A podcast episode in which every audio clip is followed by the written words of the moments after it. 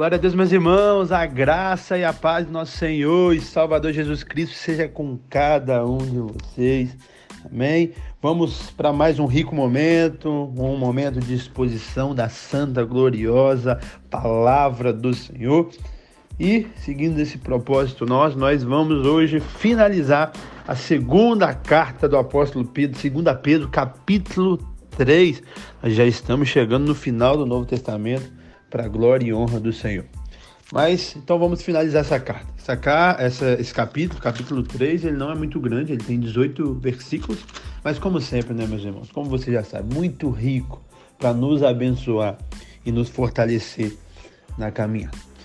E a minha oração, meus irmãos, é de sempre. Que o Espírito da Verdade, que o mundo não pode entender, que habita em você, ele possa te convencer do pecado, da justiça e do juízo, ele possa aplicar na sua vida muito melhor do que o pastor Jean. Que você possa crescer na graça, no conhecimento do Senhor e que você não possa também ser somente um ouvinte da palavra, e sim um praticante dela no nome de Jesus.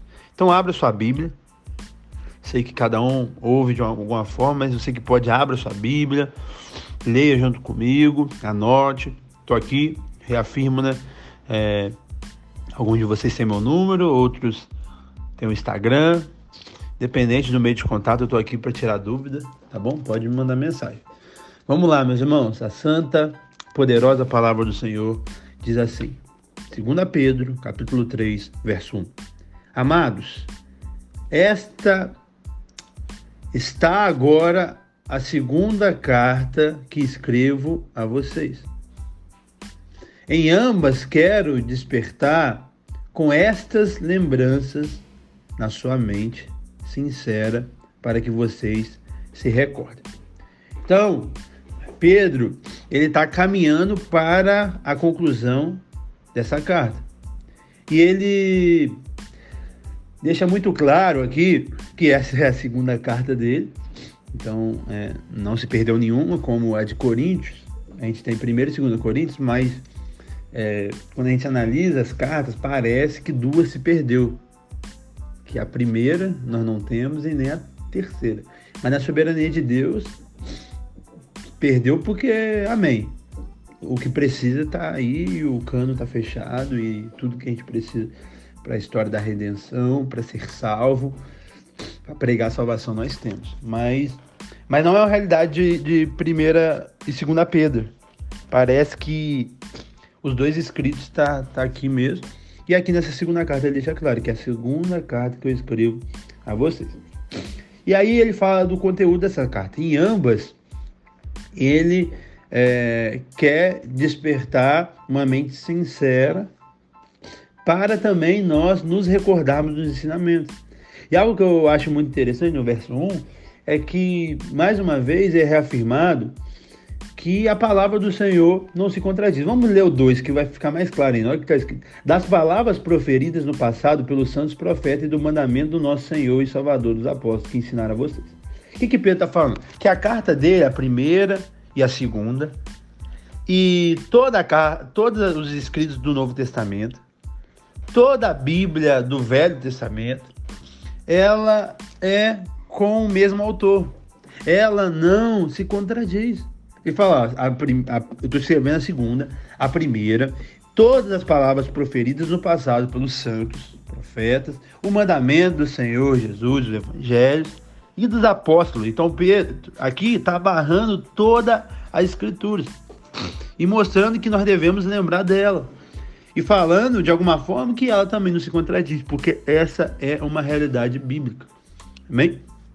E aí, ele nesses dois versos, ele está introduzindo um assunto que ele vai falar, que é sobre a questão do juízo final, sobre o dia do Senhor. Quando ele fala isso, é porque é, todos falaram disso, seja no Velho Testamento, do Novo com Jesus, seja as cartas dos apóstolos. E aí está escrito assim, verso 3. Antes de tudo saibam que nos últimos dias surgirão escarnecedores, zombando e seguindo as próprias paixões. Então, antes dele ensinar sobre o dia do Senhor, sobre a volta de Cristo, sobre o juízo final, ele tem que dá uma ressalva. Ele faz uma introdução falando que esse assunto que ele vai ensinar é um assunto bíblico, de toda a Bíblia contempla, mas antes ainda dele entrar nesse assunto, ele faz a introdução da introdução e fala desses falsos mestres, que é uma realidade. E nos últimos dias, meus irmãos, não é 2022, tá bom? Os últimos dias é desde que Jesus subiu ao céu, começou os últimos dias. Hoje a gente está nos últimos dias? Tá, mas não é somente hoje, é desde que Jesus subiu aos céus. Amém?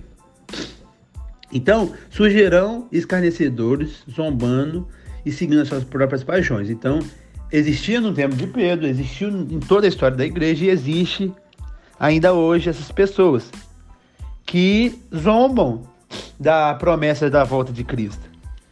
E não só zombam, eles seguem as suas próprias paixões. O que, que é isso? Ele faz a sua vontade, eles fazem o que é conveniente. Por isso nós não podemos ser esses profetas, esses mestres, esses pastores. Nós temos que abraçar todo o conselho de Deus. Nós temos que pregar toda a palavra do Senhor. E não o que eu quero só, ah, o que é bonitinho. Essa é uma característica de um falso profeta, que prega só uma coisa. Normalmente algo que é conveniente aos olhos e aos ouvidos dos ouvintes. Nunca confronta, nunca fala sobre santidade, nunca fala sobre inferno, nunca fala sobre juízo. É, a característica bela de um falso profeta. Mas um profeta verdadeiro, ele vai falar de tudo, meus irmãos. Ele vai falar do dia bom, ele vai falar do dia mal, ele vai falar do Deus que provê, mas que o Deus, que é o mesmo Deus quando nós estamos sofrendo. E é isso. Verso 4. Eles, eles quem? Os falsos profetas, os zombadores, de, dirão: O que houve com a promessa de sua vinda? Desde que os antepassados morreram, tudo continua como desde o princípio da criação. Não sei se você já ouviu isso, mas eu já ouvi dessas pessoas é, zombando mesmo da segunda vinda de Cristo. Fala, ah, eu já ouvi um vídeo, é. Ó, eu sou Jesus. Quero, quer que eu te prove que eu sou Jesus? Ah, como que é? Tá bom, ó. Eu sou isso, eu sou aquilo, e quando eu voltar, eu vou fazer algo. Aí, ó, sou igual Jesus. Então ele, naquele vídeo, acho que era um judeu, ele estava zombando, falando que Jesus era um mentiroso e ele se apoia na volta dele, que nunca vai acontecer, na opinião dele. Então, isso é realmente para destabilizar nossa fé. E se a gente tiver uma fé que não é bíblica, nós vamos ficar pensando besteira. Será mesmo que Jesus vai vir? Já passou dois mil anos de igreja, até hoje ele não veio. E aí, Pedro vai trazer essa realidade para nós, que como é importante nos nossos tempos, trazendo uma realidade que, na sua opinião e talvez na minha, ele está demorando muito, muito tempo dois mil anos. Mas com a informação que Pedro vai trazer logo, logo, você vai ver que talvez ele está demorando. talvez não tem nem três dias que Jesus está, entre aspas, esperando para fazer o fim acontecer. Você está entendendo? Então tudo é perspectiva. Amém? Mas é isso. Então eles zombam e vão continuar zombando. Verso 5. Mas eles deliberadamente se esquecem de que há muito tempo, pela palavra de Deus, existem céu e terra, essa formada de água pela água. Então Pedro está trazendo aqui uma realidade sobre a criação do mundo, que é, pela palavra do Senhor o mundo foi criado, céu, terra, água, tudo foi criado.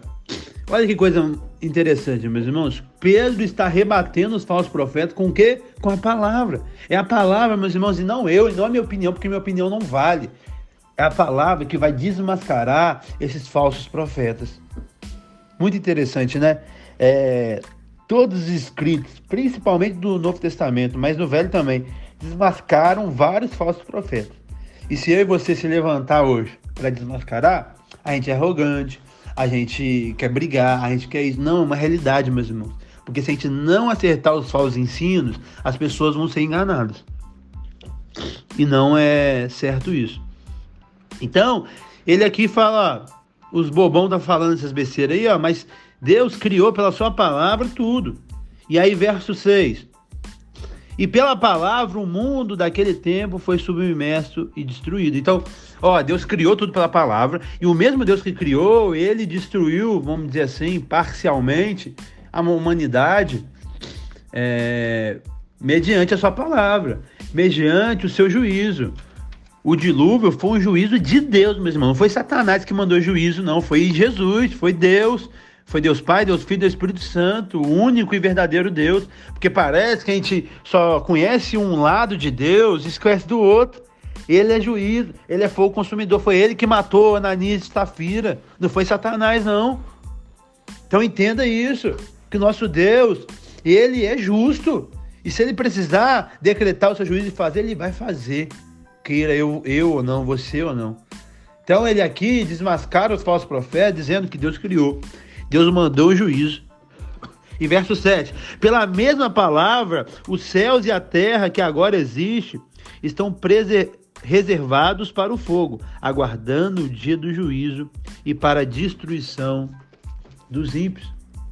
Então, Pedro aqui traz uma realidade sobre a destruição do mundo, sobre é, o fim dos tempos. Bem, então ele fala: ó, a mesma palavra que estava lá em Noé está sobre nós. Que tudo vai ser acabado e os ímpios serão destruídos, serão lançados né, no lago de fogo e enxofre. Aí ele começa agora, é, depois de, de, confrontar esses falsos mestres, trazer alguns ensinos para é, confortar o nosso coração. Ele fala no verso 8, leia comigo. Não esqueça disso, amados. Para o Senhor, um dia é como mil anos, e mil anos como um dia. Viu, meus irmãos, que talvez pareça que está demorando muito, dois mil anos. Mas ao mesmo tempo, se você olhar em outra ótica, parece que tem dois dias. Você está entendendo? Então, é, mediante essa pergunta que talvez vem no seu coração, mediante a sua incredulidade, ou a você ouvir pessoas é, que são opostas à nossa fé, você pergunta: caraca, passou dois mil anos e Jesus não voltou. Pedro nos traz uma realidade que, na perspectiva do Senhor, está tudo tranquilo. E na verdade, meus irmãos, isso daqui é só uma comparação que vai além da nossa compreensão, porque na eternidade não existe tempo, cronologia de tempo.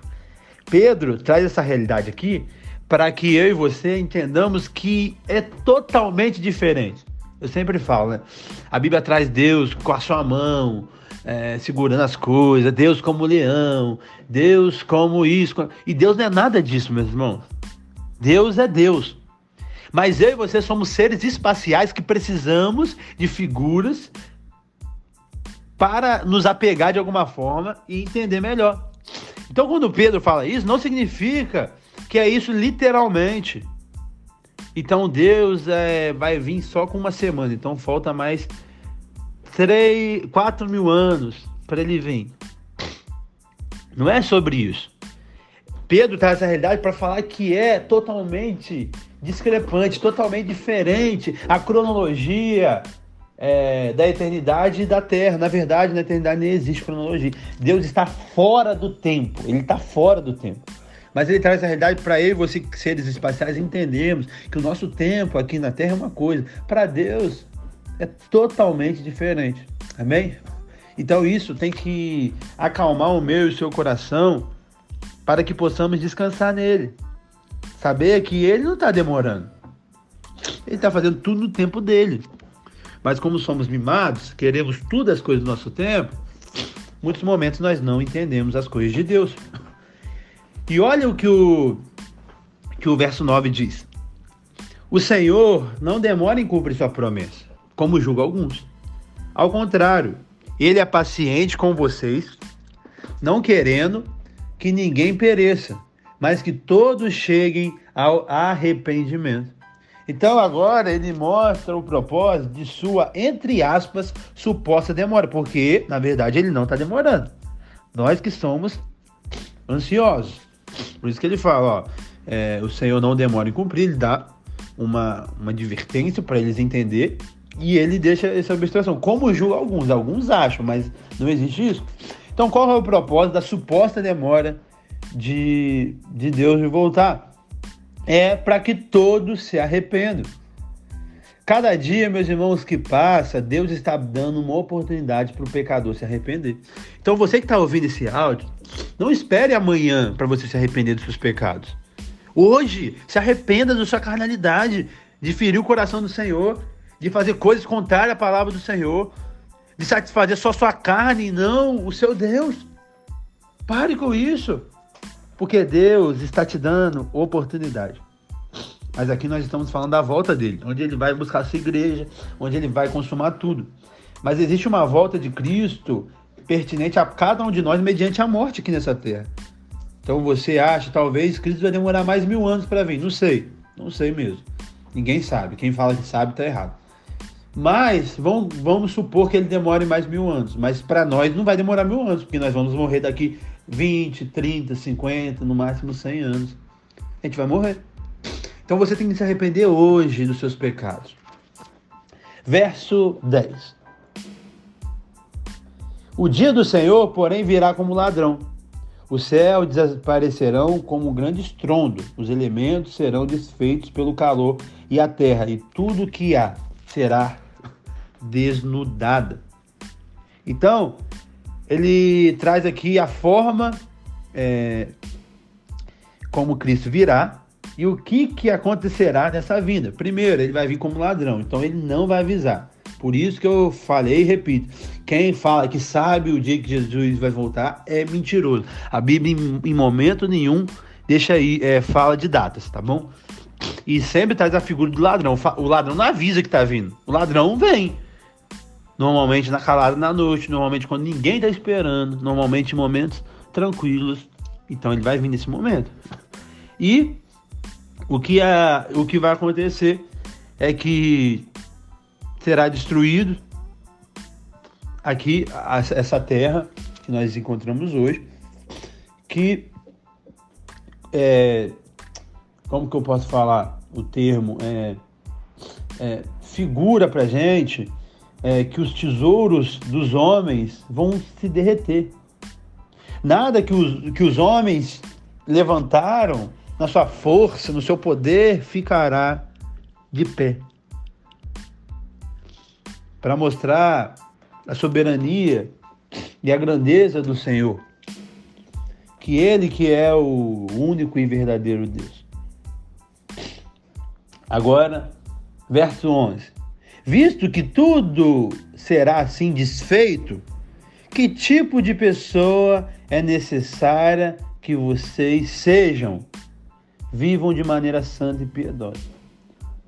Pedro reflete assim: é, vai acontecer o fim, ele vai vir como ladrão. Mas e aí, Pedro, o que, que, eu vou fazer? Show de bola, vai acontecer isso, mas o que, que eu faço?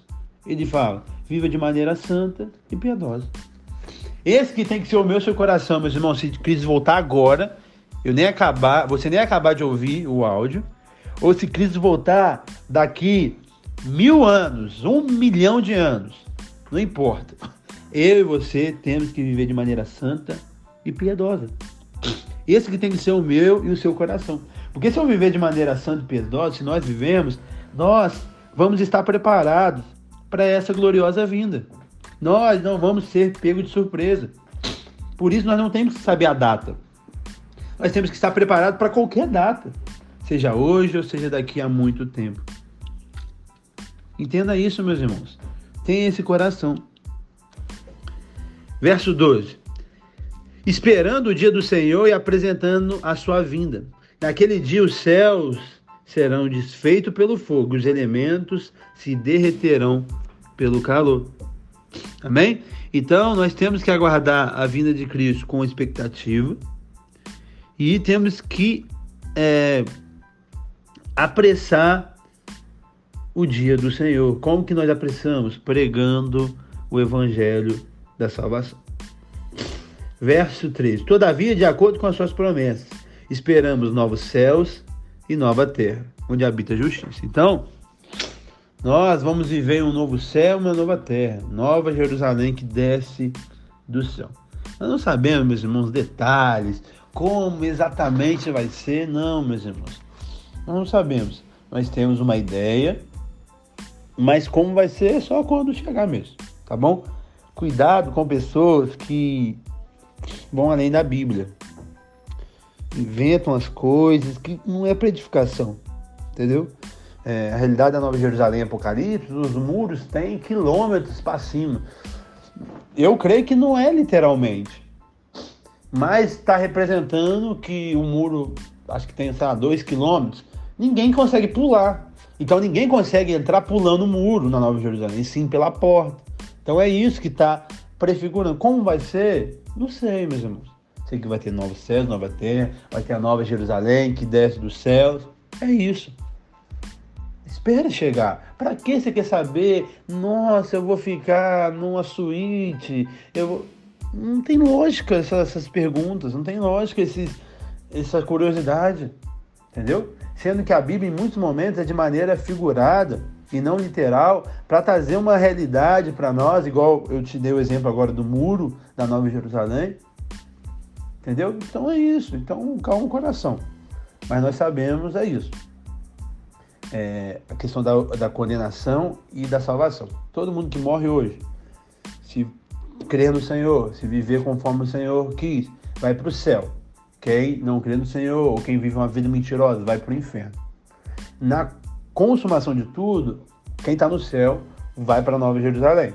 Quem está no inferno será lançado junto com o demônio, com todo mundo. O demônio não é. O, o Satanás não é rei de lugar nenhum, ele vai sofrer junto lá no, no lago de fogo e enxofre. Amém? Então essa que é a separação.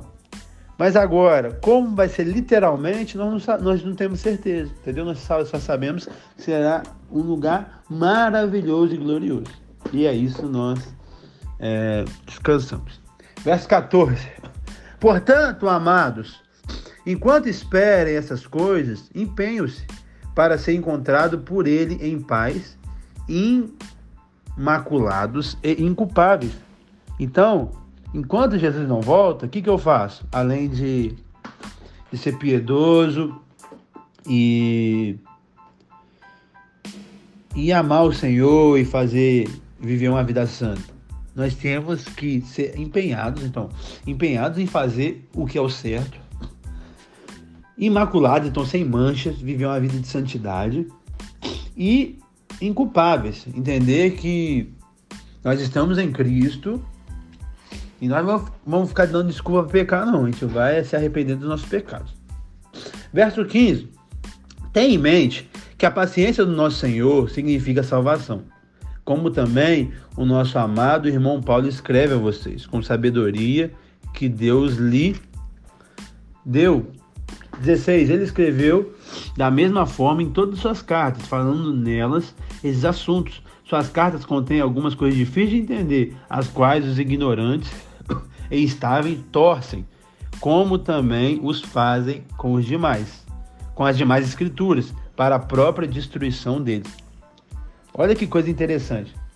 Pedro aqui reconhece os escritos de Paulo como bíblico. Olha que coisa linda. E aí ele traz essa realidade do que o assunto que ele está trazendo, Paulo também traz. Então é um assunto contemplado em todas as escrituras. Esse é o primeiro ponto. E o segundo, meus irmãos, ele traz uma realidade, fala que o assunto que, vamos dizer, as escritas de Paulo é um pouco difícil de entender. E, e, e, mediante essa dificuldade, talvez não, talvez não é difícil de entender, talvez é difícil de aceitar. Paulo confrontou Pedro em uma oportunidade também. Mas quem ama o Senhor e a sua palavra, ao ser confrontado, vai se arrepender.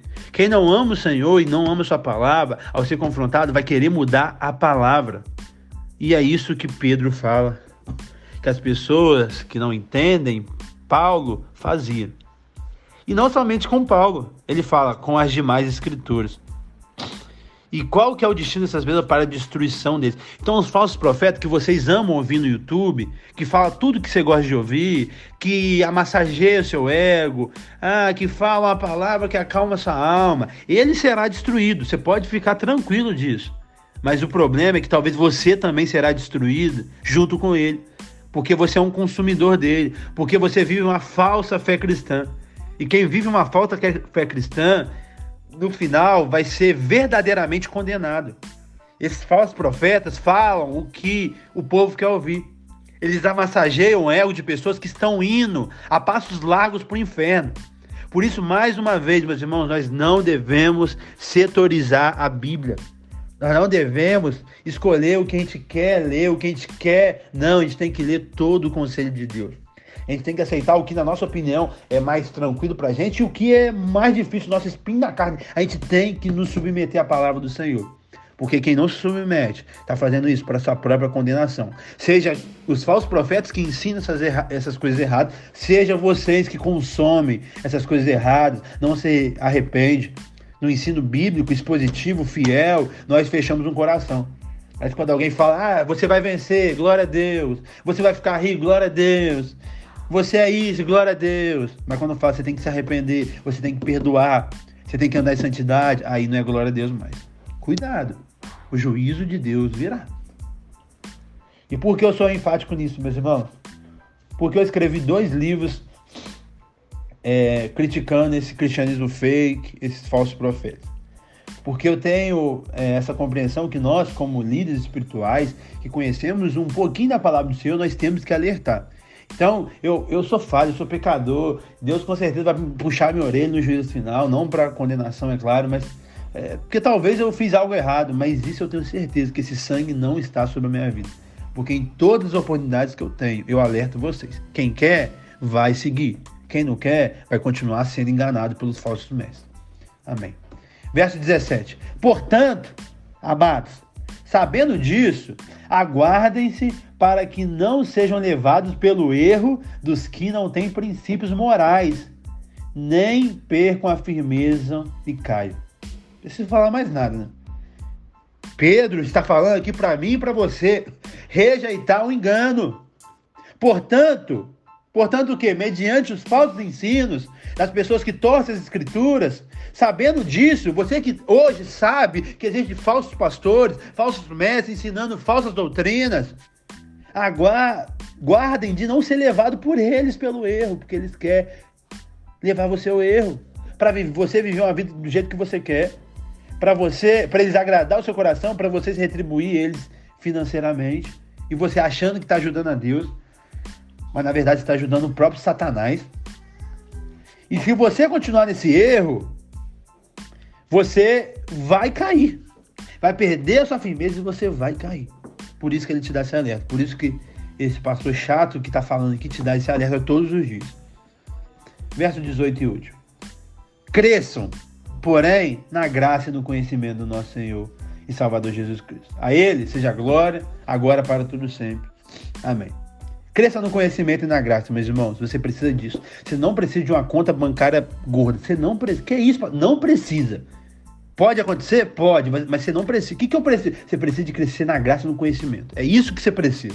Busque isso, igual você busca o ouro e a prata, igual você busca dinheiro, igual você faz hora extra para para ganhar dinheiro, faz, é, se dedica o seu esforço para se formar na faculdade, dedique também para conhecer mais o Senhor, para se deleitar mais na graça do Senhor. E a Ele, meus irmãos, seja glória para sempre. Amém. Não é sobre o Jean, não é sobre uma igreja, não é sobre uma religião, é sobre Jesus. Que Deus abençoe.